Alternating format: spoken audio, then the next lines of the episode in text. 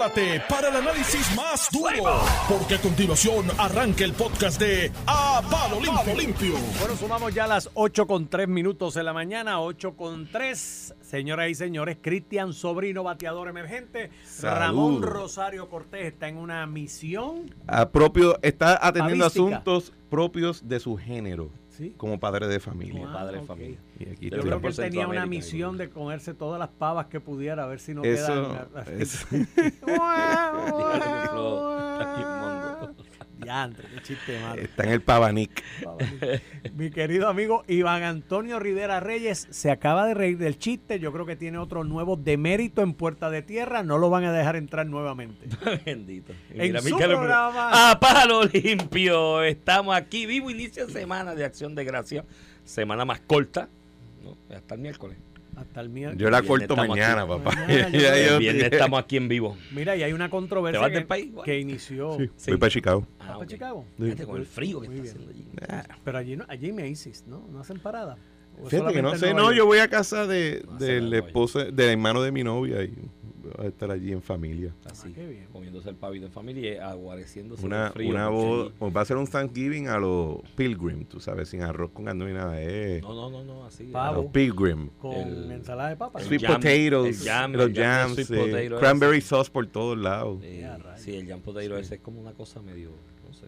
Ahí. Media rara. Tendrá Mira, el pote de sal al lado. hay un fin de se- este fin de semana con una controversia que asomó hoy. Hoy pues la sazonó temprano Janes Parra Le con los señalamientos que está haciendo dentro del Departamento de Justicia y a Domingo Emanueli, pero al personaje nuevamente presente de la fiscal Castellón. Eh, sí, y, y te, ahí te enyunto por aquello de, de que convoyemos el tema y lo, y lo, y lo liquidemos rapidito, porque yo creo que aquí hay unas diferencias de... Hay parte de la controversia que yo creo que son criterios, diferencias de criterios de cuando un caso está maduro o no. Y eso, pues, es una cuestión bien subjetiva, como tú le dices a alguien cuando un caso está maduro.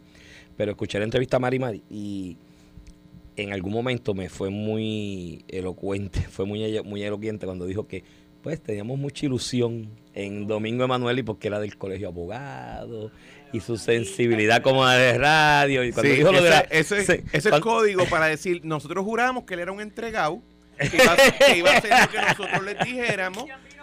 No, es lo no. que, no, no, hermano, tú sabes que eso es verdad. Lo que estaban diciendo es, pensaba que era un Mm, entregado, que mm. nosotros le íbamos a dictar su agenda, que nosotros mediante comunicado de prensa le íbamos a decir qué hacer y qué no hacer. Y él lo iba a al segundo que Domingo Manuel, y que dicho sea de paso, bastante ha ha recibido cedido. críticas de todos lados. Sí, porque ha cedido también a Incluyendo cosas algunas que- mías. ha cedido a, ha pero cedido a pero al cosas segundo que él demostró una onza de juicio crítico independiente, no puede ser, está entregado a los intereses, no porra. Es que le- está- hay- en, en Puerto Rico y en muchas otras partes del mundo, el ejercicio independiente y crítico de un hombre o de una mujer rápido se convierte en tiranía. Es como, mira, yo no conozco a Janet Parra, eh, tengo Yo la tenemos conozco, amistades yo la en común y me dicen que es muy chévere y eso, pero yo la conozco eh, profesionalmente, pero, los eh, de Bayamón. cuando en la entrevista yo la escuchaba, ella decía, es que él no se senta, eh, siempre que había que reunirse con él, tenía que haber otra persona con él. Pues muy bien. Bueno, Pues muy eh, bien. le puedo adelantar que como secretario, como jefe de agencia que fui,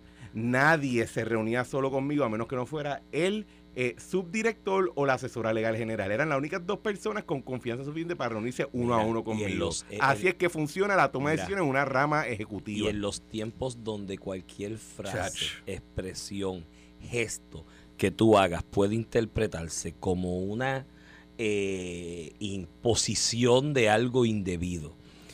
Amén de margen, paréntesis, en las reuniones de jefes de agencia y No, empresarios no, también. es que- es que de, la- de las acusaciones de que si acoso sexual, eh, nadie se reúne solo. Es que Iván, a mí... Tú te reúnes solo con alguien en una porra. cuestión pública. Es más, y mis puertas son de vidrio, para es estar más. claro, que todo el mundo mire.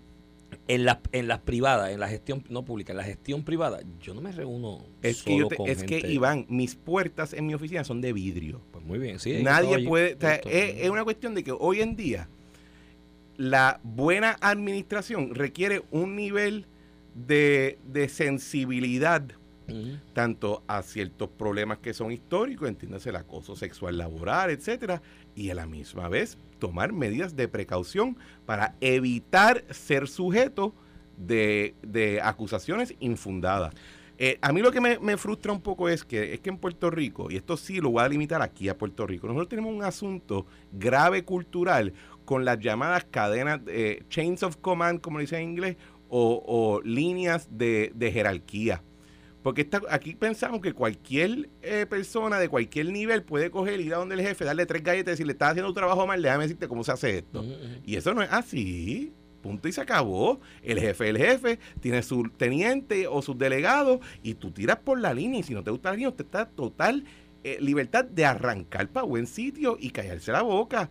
Pero no puede ser que simplemente porque tu criterio no sea el que está implementándose, de momento tú eres el crisol de la verdad y vas a, impo- a- a- a No, no, levantar y- falsos testimonios el- contra gente. Y el. Dicho de- y déjame decir claro la que no estoy limitando, no lo estoy diciendo en el contexto de, de, de Janet. No en general. pero en general, porque siempre este tema uno lo, hubiera- lo sigue escuchando. Pero yo, en el caso de, de- de la eh, licenciada Parra, eh, como te dije, yo la conocí en el ámbito profesional. Dos o tres casos solamente, ¿no? y no eran casos tampoco, ¿sabes? Ni asesinatos ni nada por el estilo, cosas que sí eran delitos graves, pero cosas de fácil disposición, ¿no? Y que el criterio era quizás un poco más laxo a la hora de tomar decisiones.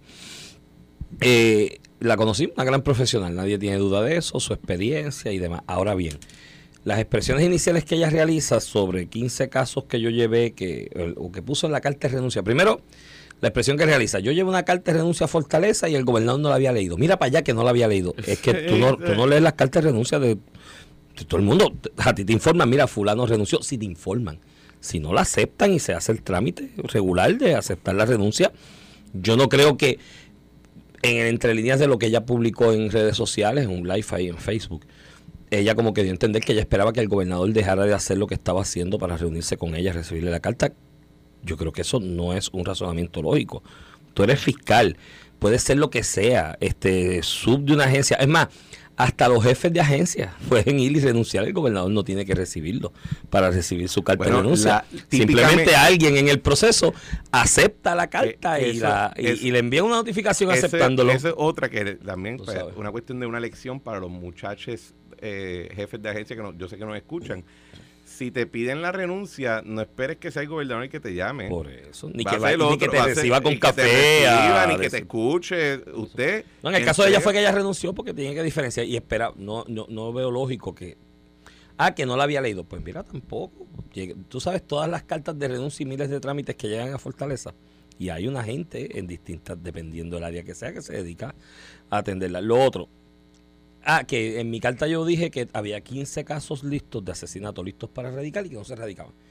Mira, ahí hay una cuestión de una subjetividad del criterio profesional. Los casos criminales se radican cuando uno entiende que están listos para que se puedan probar más allá de dudas razonables.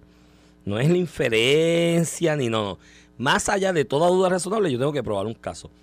Quizás en su criterio ella entendía que sí, pero quizás la que era su jefa o la jefa de fiscales entendía que no. ¿Sabes? Y no se radicaron por Es que- eso. es que, Iván, y eso es ¿sabes muy distinto a los Tú- señalamientos de si se detuvieron o no investigaciones. Es que es un criterio subjetivo.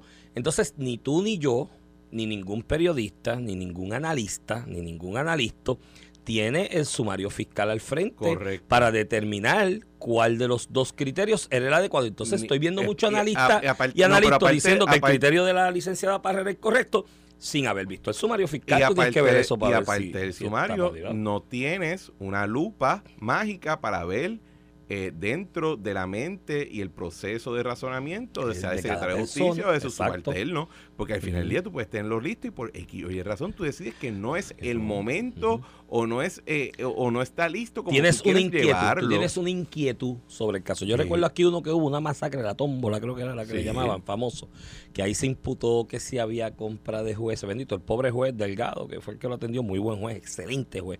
Mandaron para allá, para Siberia, por una salita municipal en Tualta, que algo así, superior es aquella, pero Sí. en Tualta. Para sacarlo de todo, se regó que si los, el, eh, ¿cómo es? el juez estaba celebrando al otro día con los abogados, todo eso se demostró después que era mentira. Eso fue un caso que se cayó, se cayó porque estuvo mal radicado cuando Wanda Vázquez era fiscal de distrito en Bayamón. Radicó ese caso con una declaración jurada. Una sola declaración jurada de un tipo que tenía inmunidad. Y lo cogieron en el cross y le dijeron, tú Y lo mentiste. limpiaron. Le dijeron, tú mentiste aquí, sí. ¿Y por qué? porque si no, no me daban inmunidad. Pues, Se hermano, acabó pues, el se tema. el caso. Entonces, ahí imputaron fraude, que si el juez... se- Y pues fue un caso más radicado, a destiempo. En el caso de lo del famoso manco, lo del niño Lorenzo y demás, Sí, lo también mismo. a destiempo. O sea, erradicado a destiempo. Iván, hay Este, que, hay- más allá de faltaban tú cosas de estás amarrar. viéndolo desde el punto de vista procesal, pero Sí, yo sí, no, no, desde yo- el yo punto sé de vista es- administrativo. Mi punto es el siguiente, señores, eh, eh, hagan una reevaluación de una composición del lugar de su vida y dense cuenta de lo siguiente, usted no se manda, usted no se manda, usted no se manda, usted no se manda.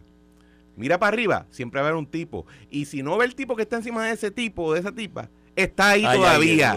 Hay una gran cadena de Hay gritos otro, hay que empieza desde el cielo y termina hasta, la- hasta los bajos del infierno. Más arriba hay otro. Y siempre va a haber otro hasta que llegue a Dios Padre. O sea, y se acabó el sí. tema. Si tú simplemente usted ve las condiciones de su empleo y si llega un momento donde usted entiende que su opinión o su juicio no es valorado como usted entienda, pues cool, usted tiene toda la libertad del mundo de irse. ella eso hizo lo correcto, pero se fue. se fue. Ella entendió que no valoraba Pero no es tampoco fue. para virarte y entonces para orinar para adentro, porque ahí es que tenemos el problema, porque nosotros tenemos un departamento de justicia que para bien o para mal tiene que estar eh, atravesando un periodo de cuestionamiento institucional en cuanto a su fibra. Y eso está bien, pero y eso pasa en todas las instituciones, en todas. Pero tampoco es que vamos ahora a utilizar las quejas y los agravios individuales para manchar todo un aparato, ¿verdad? Y esa es la parte sí, que la hay que decirle a la gente, acuérdate, tú no te mandas, pero siempre tienes la opción de irte y dejar que los demás sigan trabajando según entiendan. Eso es así. Mira, este, y ahí te- para cerrar el tema, juntado con el, la otra parte que quiere tratar de comparar estas expresiones de la ex fiscal Yanes Parra con lo que está haciendo la fiscal aún activa, Brenda Quiñones, sobre unas imputaciones de que se le ordenó detener Oye, ¿qué una cosa es cuando investigación. Castellón se montó en un avión y apareció en, en, en Latinoamérica? Momento bien, todo surgió así de nuevo. ¿Qué Sí, cosa? sí, pero es que acá lo de Olga va más allá, porque fíjate, en el momento que presenta la renuncia, eh, o sea, no, no, no, de hecho, en el caso de Janes Parra, con lo de Olga Castellón, la menciona incidentalmente, Sí, pero no entonces tiene- se no es no- es no verdad, es no una cuestión tiene- directa. Entonces, si menciona incidentalmente a Olga Castellón, fue en la línea de que aparentemente Olga Castellón le llamaba la atención por ella publicar cosas en las redes sociales. Y pues, mano, lo mismo, una cuestión de suje- sugestividad administrativa, de que pues yo quizás como jefe de fiscales no veo bien que mis fiscales estén tan activos en las redes sociales, ¿me entiendes? Y Y, y yo no sé si el reglamento administrativo de personal en justicia lo, lo impide o no. Eh, y cuidado también en la raya en los cánones de ética. Uno Bueno, como abogado, decir- hablar en las redes. Te voy a hacer una comparativa. Yo no hablo de un Yo- solo caso mío en las redes, ni de uno, pero, porque la pero te voy a la decir algo, Iván. Yo le decía a, a- cuando yo dirigía una agencia, que dirigí unas cuantas, le decía a mi empleado, mira, yo sé que la ley dice XYZ, pero quiero que estés bien claro de algo. Si tú eres empleado mío de confianza, Eso no usted me acaba de entro- entregar su derecho de primera enmienda. y el día que no me guste lo voy a votar. Así que te recomiendo que no lo pongas a Sí, prueba. sí, sí. Así que, y así es Y que... yo miro de las redes y siendo abogado más, entonces pues ella hace ese señalamiento que es lo mismo, o sea, es una cuestión de un criterio subjetivo de personas que entienden que el personal que atiende las áreas que eh, esa persona eh, administra no deben estar publicándolo en las redes y deben ser extra extra extra metódicos en lo que publican en, en las redes Eh, y eso pues es una diferencia de criterio pero lo o sea, no, no, es una, repito, una cuestión bien distinta de decir que se detuvo una investigación, que mírate la diferencia. En el caso de la, de la fiscal Quiñones, pues se detuvo y se detuvo. Después cuando los familiares reclaman y dicen, ¿qué ha pasado aquí? Yo digo, no, pues si me mandaron a pararlo. ¿Sabes qué tú quieres que yo haga? Ella siguió la cadena de mando, dijeron, dame el expediente. Y yo digo, tómalo, ¿por qué tú quieres que yo haga? Sí. o sea, ella no se fue en ese momento por los medios, ay, me quitaron el expediente. No, Pues, esperó tú cuatro eres mi jefe. Sí, pero le reclaman, entonces ahí también, y esto ahí, el agüita de lo que dijiste ahorita, de cuán, cuán maniable alguna gente pensó Que era Domingo Emanuel Emanuel. puede hacer. No, yo recuerdo el primer tuit que yo vi felicitando la designación fue a Carmen Yulín, y yo dije, por poco choco, yo dije. Carmen Yulín felicitando a Luisi por la cuestión del nombramiento de Domingo Emanuel. Y pues ahí va en la línea de lo que tú dijiste, Sí. y ella que estaba sujeta a una investigación, pues imagínate. Más aún, eh, a veces el problema y yo conozco personalmente al licenciado Emanuel y, hemos compartido en espacios de esto, de análisis y demás en distintos momentos y después de eso compartimos un amigo en común, el amigo fallecido David Noriega, abogado, amigos en común y compartimos eh, coloquialmente en más de una ocasión.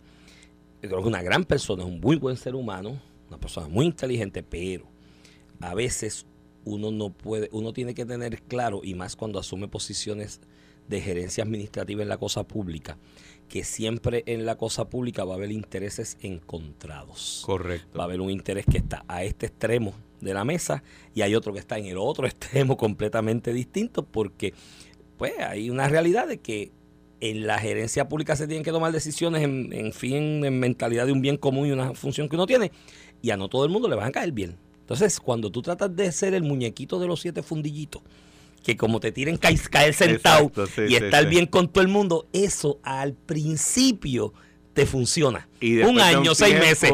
Al segundo año, esto ya yo lo he visto con, con decenas de funcionarios públicos en puestos administrativos a nivel de gabinete y demás, o secretarías constitucionales primer año te funciona más o menos, sí, año y medio, ya doblando la milla y un 16. En el segundo año te empiezan a explotar chichones por todos lados. Y ya el cuarto año está todo el mundo diciendo, son incompetentes. No, no, no, si llegas, si, llegas, si llegas. Yo te, diría Porque todo el mundo empieza a decir, pero es que a mí me dijiste esto y a mí esto otro. Y no, no podías decirle X a fulano y X a Mengano porque eran intereses encontrados. A uno de los dos tenía que decirle, no, caballo, no es X, es Y, es por este lado.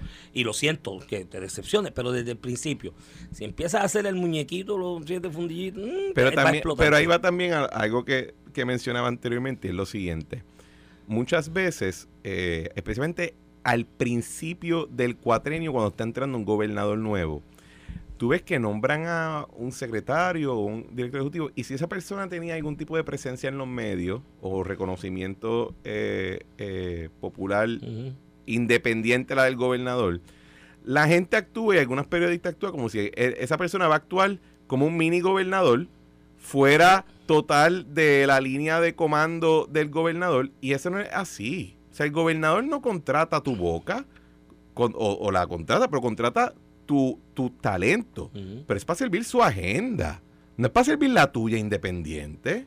Y entonces vemos estas situaciones donde el que oye secretario, la gente dice, ay, yo tenía tan grandes expectativas o esperanzas con fulano Mengana.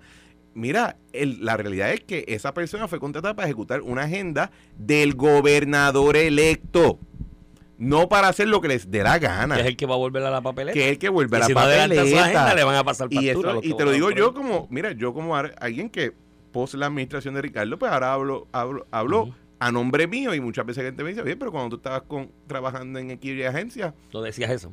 Tú no decías eso y yo, ajá, porque yo trabajaba, para, yo tenía un jefe y yo ejecutaba su agenda y dicho sea paso, deben decirle que muchas veces que yo recomendaba algo, él me decía que no vamos a hacer eco y la razón y el tipo le daba la razón a él y otras veces no, pero tú no eres el jefe, tú no fuiste el que ganaste las elecciones, tú no te mandas, lo como dije ahorita.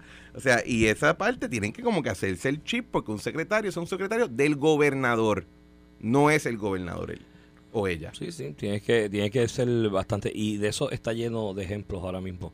La gerencia pública, eh, de hecho, la mayoría de los ataques que surgen a jefes de agencia, que muchos de ellos le cuestan puesto, le cuestan la posición y terminan Y hoy en día te cuesta unas cuantas primeras planas ah, dándote golpes. No, no, toda la vida. Después, porque mira, es retroactivo. Pueden pasar 10 años y alguien quiere sacarte una primera plana, un artículo, para darte un golpe. Muchas veces esos problemas vienen tomados de la mano de eso que tú dices, que hay gente que entiende que ellos no se mandan entonces, cuando tienen ese tipo de, cuando tienen ese tipo de choque y ese tipo de diferencias, ¿qué es lo que hacen? Van y llaman a un periodista, al periodista Y, al periodista X, y le dicen, mira, tú sabes lo que está pasando aquí. Y van y le montan un rancho. Y le montan un rancho y dicen que la, que, que y le dan datos sueltos así a la deriva tratando de provocar con esos datos sueltos que el periodista, y por ende si el periodista no hace su trabajo de investigación y profundiza, el, periodista y la ciudadanía en general llegan a la conclusión de que esa persona es un corrupto. Sí, exacto. corrupto. Entonces, esa es la percepción general, le cuesta el puesto a la persona, sigue todo el mundo diciendo que es un corrupto y después cuando tú profundizas en la situación descubres que la persona no es un corrupto, es que esa persona hizo su trabajo bien, encontró un corrupto dentro de la agencia, le partió el espinazo por el medio, le quitó la mala costumbre, lo movió de la posición donde estaba propenso a realizar actos que podían ser corruptos o antiéticos y esa persona se molestó y fue allá donde un periodista le dio un chisme. Entonces, cuando a las famosas unidades investigativas de los medios, porque esto es un reportaje de nuestra unidad investigativa.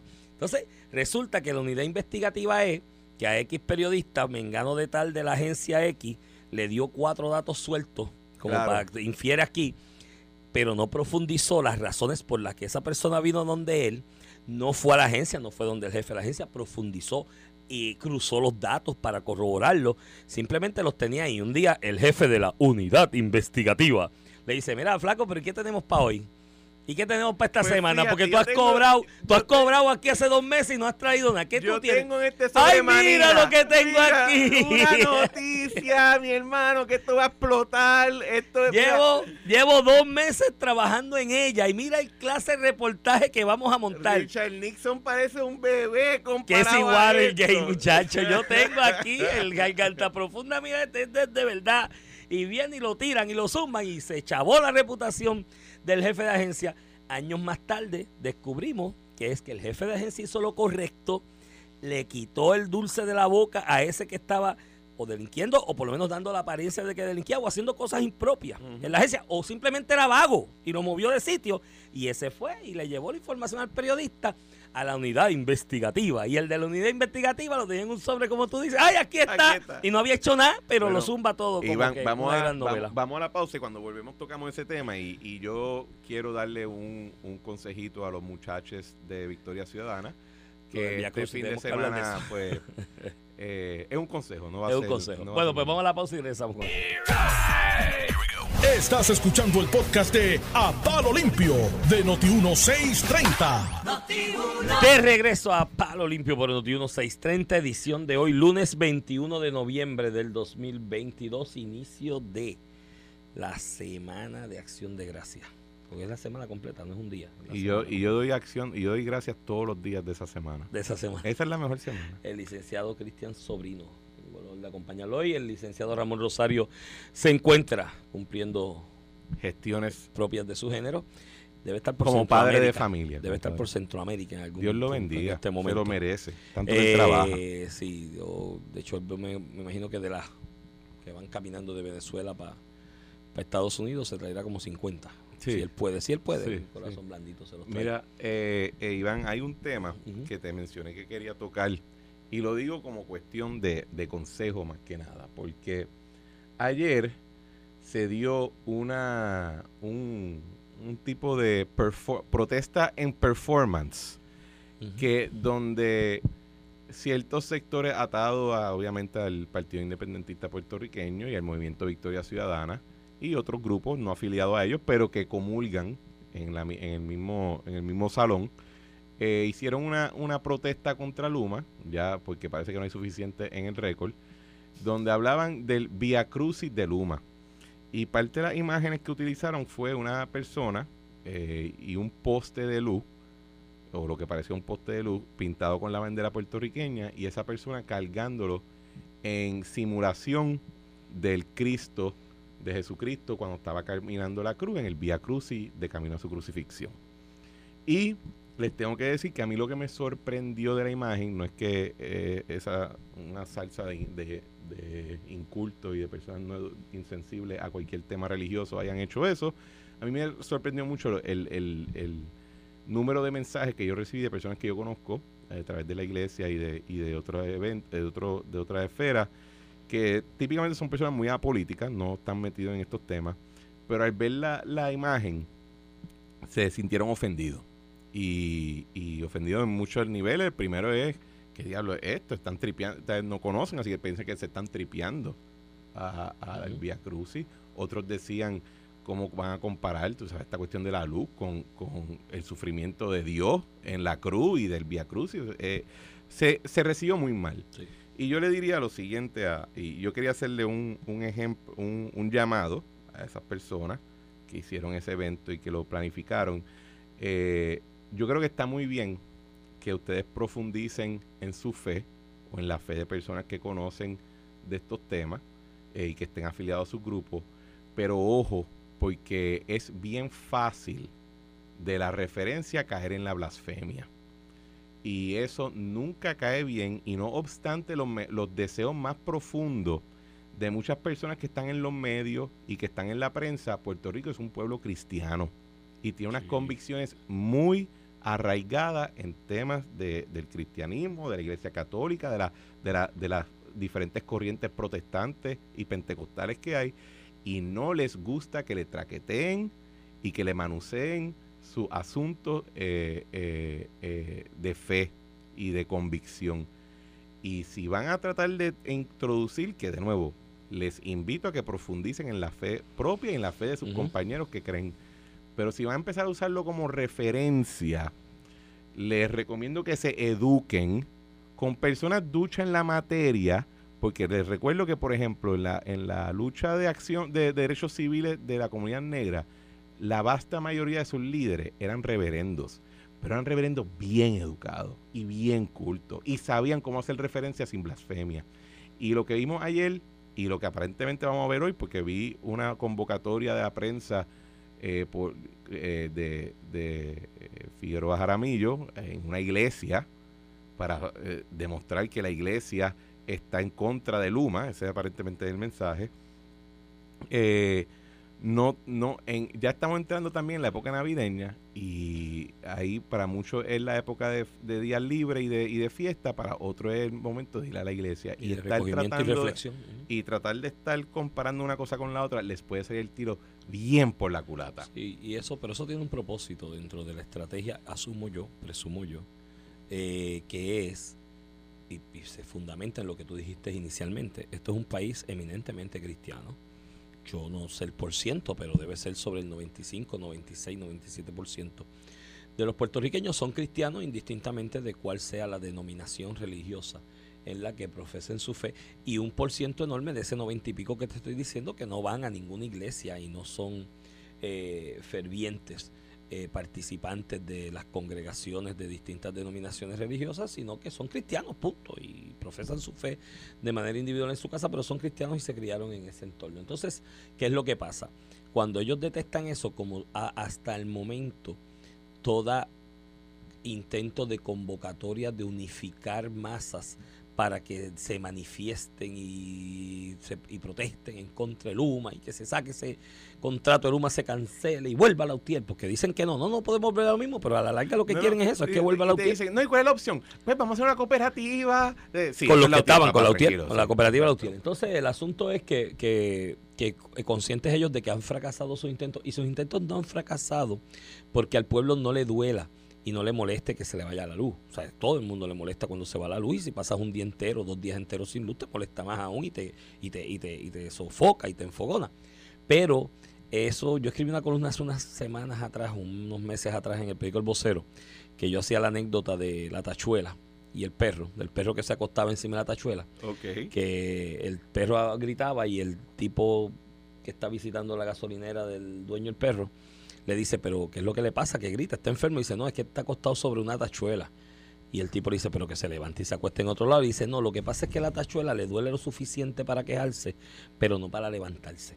En el caso de Puerto Rico hay una agravante, es que la tachuela la llevamos espetada con el asunto de la luz hace como 30 años, mi hermano. Exacto. Entonces la gente se molesta, se queja, le duele la tachuela del asunto de la luz, pero no es lo suficiente para levantarse porque cuando miran y recuerdan retroactivamente dicen, pero es que llevamos 30 años lo mismo.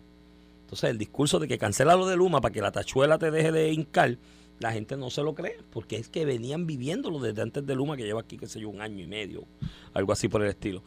Y ante el hecho de que han fracasado en esa convocatoria, porque la gente no se, no se, ha, no se ha bebido el culé, ¿no? por decirlo de alguna manera, pues están recurriendo ahora a las iglesias. ¿Por qué? Porque en un pueblo eminentemente cristiano, si hay un sacerdote, un pastor, un reverendo que te abre la puerta de la Y iglesia, creen que pueden cooptar el Eh, movimiento de y dignidad puede, en eh, espacio. eh, Eso- no. no, lo había visto ese ángulo. no tan solo el de razón. dignidad, no tan solo el de dignidad, el Pero el, de último, el, el- PNP y de otras... el, el último gran movimiento civil en Puerto Rico y de la sociedad civil que movió y, y- y- y tuvo impacto a nivel mundial fue el asunto de Vieques y la Marina. ¿Quiénes fueron los que iniciaron ese movimiento? la iglesia, es verdad. ver, y ellos piensan que por ahí ahora Yo no había algún ese genio. ángulo, pero me Sí. lo traes y, sabes que y me, y me, y me suena entonces, ¿sabes? por ejemplo, yo en mi página, en la página de Facebook de mi podcast, eh, un pastor de una iglesia, eh, pero está bien atado a Victoria Ciudadana y, y en todos los eventos de Luma lo ponen a él a hablar. Me escribió genocida. Y yo dije, oye, macho, Suave. si yo soy genocida, pues te estás quedando sin palabras para describir a un chorro de otra gente que son Tú sabes- múltiples veces peor de lo que yo puedo hacer en mi sabes- día. Además, tú sabes lo rico que es el castellano para yo decirte Sí, cosas que te quiero ofender y vas a genocida. Es más, si me quieres insultar, envíame un mensaje y yo te puedo ofrecer un sinnúmero de vituperios que yo creo que me quedan mejor. Y que te aplican, y que te aplican. que me quedan mucho mejor. Te vas a sonar mucho más chévere si haces eso. Pero a este pastor lo ponen a hablar en todas las eh, conferencias de Luma, en todas las protestas, y tiene todo el sentido lo que tú estás diciendo. sí, que están tratando- buscando para, para or- cooptar lo- ese, ese poder Lo de, ayer, lo de ayer fue un fiasco y fue un fracaso porque muchos líderes religiosos a los que se acercaron en esa línea, este Cristian, pues me consta porque me lo comentaron personas cercanas a ellos que le dijeron que no, que no se iban a prestar para ser parte de esa de esa de esa manifestación por lo mismo que tú acabas de señalar, tú acabas de señalar que en algún momento puedes rayar en una blasfemia o una ofensa a la fe cristiana de muchas personas y lo que representa el Via Crucis en el cultivamiento de la fe cristiana de muchas personas que son practicantes y más acercándose, como tú señalas, a esta época de acción de gracia y de, y de Navidad, que, que pues, la gente aprovecha la ocasión, más allá de comer pasteles y lechón y arroz con gandules, la aprovechan para, de alguna manera, utilizando como, como base ese hito histórico del nacimiento del niño Jesús, pues hacer reflexiones y cultivar su fe. Y pues la- mucha gente está viendo muy mal que se esté tratando de utilizar la iglesia y se estén tratando de, utilizar estos símbolos a través alrededor o a través del cristianismo para este tipo de manifestación y más aún en un tema que divide porque si uno ve los sondeos estos informales que se publican en distintos medios la realidad es que no puedes decir que hay un rechazo generalizado de la sociedad puertorriqueña a esa idea de que se privatizara la gerencia y la administración de la Autoridad de Energía Eléctrica y mucho menos de esa retórica de que el pueblo quiere que el contrato de Luma se cancele, pues tampoco yo me la estoy comprando eh, del 100% porque lo que estoy observando y sintiendo en la calle es lo que les acabo de manifestar, que es un planteamiento de, pero es que el asunto de la luz aquí está mal hace 30 años. Y de hecho, llegó a estar tan mal porque hace 30 años la mala administración, eh, la- las prebendas inadecuadas a movimientos sindicales al interior de la Autoridad de Energía Eléctrica, el chantaje y el soborno político a los candidatos a gobernador o gobernadores en funciones alrededor del tema, fue deteriorando el sistema de distribución y generación de energía eléctrica en Puerto Rico hasta unos puntos y unos extremos que la inmensa mayoría de la gente coincide que vienen de esa desatención, que no es un asunto de que se haya de que se haya liquidado el sistema porque llegó Luma, no, el sistema ya estaba liquidado. Y pues ahora lo que falta es que, es- que se administre adecuadamente el sistema de, la- de energía eléctrica. Mira, este Cristian, ¿estás ahí? Estamos aquí, estamos aquí Sí, conectados. el licenciado Sobrino escribe vía telefónica, se nos une nuevamente vía telefónica. Eh, mira, Cristian, quería tocarte un tema que es un reportaje de la unidad investigativa de un, de un periódico de circulación general en Puerto Rico, específicamente Claro. del Nuevo Día, que están, hacen un reportaje larguísimo haciendo unos planteamientos de que la Junta de Planificación está utilizando fondos federales que van dirigidos a, en, en esencia están dirigidos a impactar el cumplimiento de la regulación en Puerto Rico en cuanto a los permisos de operación de negocios, donde se establecen negocios, eh, residencias, las modificaciones de, residencia y demás. Pero ellos estiran el chicle un poquito y dicen que no, porque eran fondos del huracán María, de los fondos federales que se hacen por huracán María, y que era solamente, y eso pues es una interpretación que habrá que hacer legalmente en su momento. Y el director de la Junta lo, lo, citan y él dice, no, eso incluye las cosas que se están haciendo para, para eh, implementar el cumplimiento de la regulación en Puerto Rico de la operación de negocios, de construcciones y demás. Entonces el reportaje, eh, Cristian, para poner en contexto rápido a los radioescuchas, hace un reportaje larguísimo, pero larguísimo. Entonces habla de que hay decenas o cientos de casos que se están llevando a cabo, pero que se están utilizando esos chavos para hacer cumplir la ley en cosas y no lo dice así el reportaje, pero el entreniaje, Cristian, en bobería, en bobería, que hay un señor allí, bendito, que tiene un colmado, de esos que tiene permiso para alcohol y expendio de bebida alcohólica y, colmado, y tiene una barra, porque frente a la barra puso tres sillas y eso es un counter que los atiende allí, y bueno, eso es bastante subjetivo, habría que verlo. Yo he visto casos donde ese tipo de práctica ha traído consecuencias de accidentes e incidentes que han terminado en demandas y demás por negligencia del dueño del comercio. Pero cierro el paréntesis. El asunto es que ponen a un señor, bendito, mira, esto era otra línea. Este señor que tiene 77 años y tiene ese colmado, y vinieron y le llevaron un pleito al tribunal porque estaba incumpliendo con la regulación en cuanto al comercio del propósito, el origen y el permiso que estaba expedido o estaba operándolo sin permiso y pues, le dieron una multa de 800 pesos este sobre el señor. Entonces me pregunto yo, mencionate y me citan ahí tres casos, cuatro, cogieron a tres o cuatro señores mayores que tienen su colmado, porque pues eso es y tú dices, conta, ese es mi abuelito prácticamente, que estuviera ahí, bueno, si mi abuelito estuviera operando un negocio sin permiso, pues a mí me tocaba como nieto ayudarlo, abuelo, vente, vamos a regular esto porque tienes que tener los permisos y si le daban una multa yo le ayudaba a pagarla. Pero tenía que cumplir con, con el permiso. Pero no menciona los otros cientos de casos que bajo ese mismo eh, propósito y bajo ese mismo concepto se lleva a cabo un, enforcement, una implementación de la regulación y se regula como debe ser, porque si hay un ordenamiento legal que establece que estos son los pasos y estos son los permisos que tienes que tener, pues tienes que hacerlo cumplir.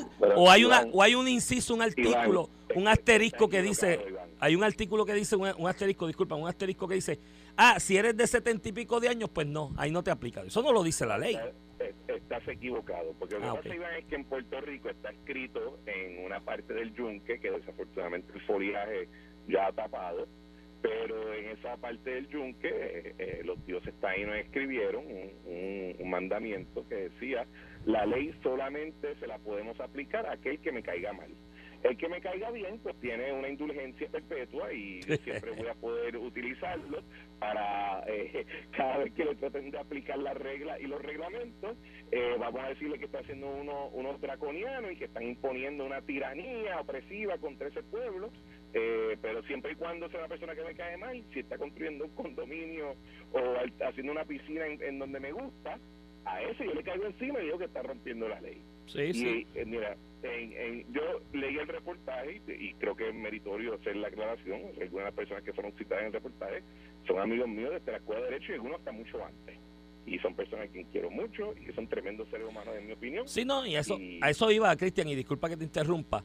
Eh, el target del reportaje no es si se implementa la ley o no el target en el reportaje es señalar que, que la, sí, la licenciada Rodríguez, Valeria Rodríguez, no la conoce, eh, el, el, licenciado Walter Alomar, que se pues, aclaro y yo establezco para el récord, es mi amigo desde la Escuela de Derecho. Eh, y compartimos y es mi amigo, y el licenciado Alfonso Orona, que labora también con alguno de ellos en esos casos, que también es mi amigo, y hago la aclaración. Pero el target es ellos, ah, y tienen contratado a fulano, mengano y sutano. ¿Me entiendes? Pero, pero sí, sí, y eso es lo que voy, pero vamos, en Puerto Rico hay un problema, hay un problema de, de seguimiento de los códigos y los reglamentos que rigen varias empresas y el uso de terreno. Es cierto. Lo que pasa es que ese problema no necesariamente está limitado solamente a los, entre comillas, capitalistas culmillos que construyen hoteles y condominios, aplica en general.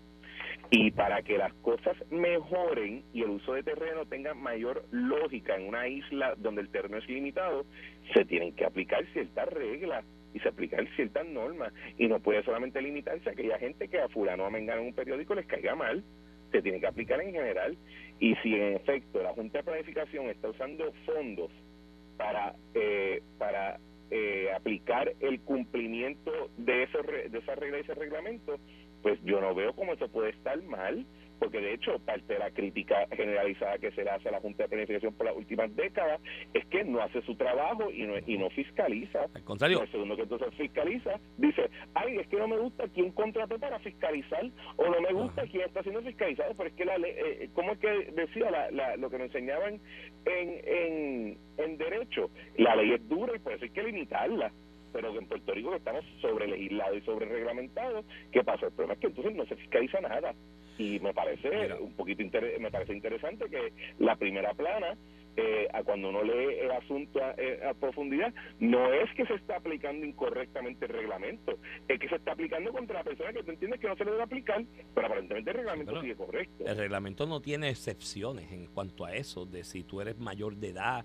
o eres un envejecido, en ningún lado dice eso. Además, mira, hay una cuestión en esto y te lo mencioné y no voy a entrar en los detalles porque han sido tipos de casos que yo he atendido como abogado en la práctica en cuanto a daños y perjuicios específicamente y creo que alguno queda por ahí todavía subjudice y no voy a entrar en los detalles. Pero hay casos, eh, Cristian que la intervención oportuna de la Junta de Planificación o de OPEC y esa intervención oportuna señalando la deficiencia o la falla o la violación de ley obliga que de ordinario muchas se transigen, como muy bien establece el reportaje, se transigen por multas que hasta, hasta algún punto son nominales, qué sé yo, 500, 800, mil pesos.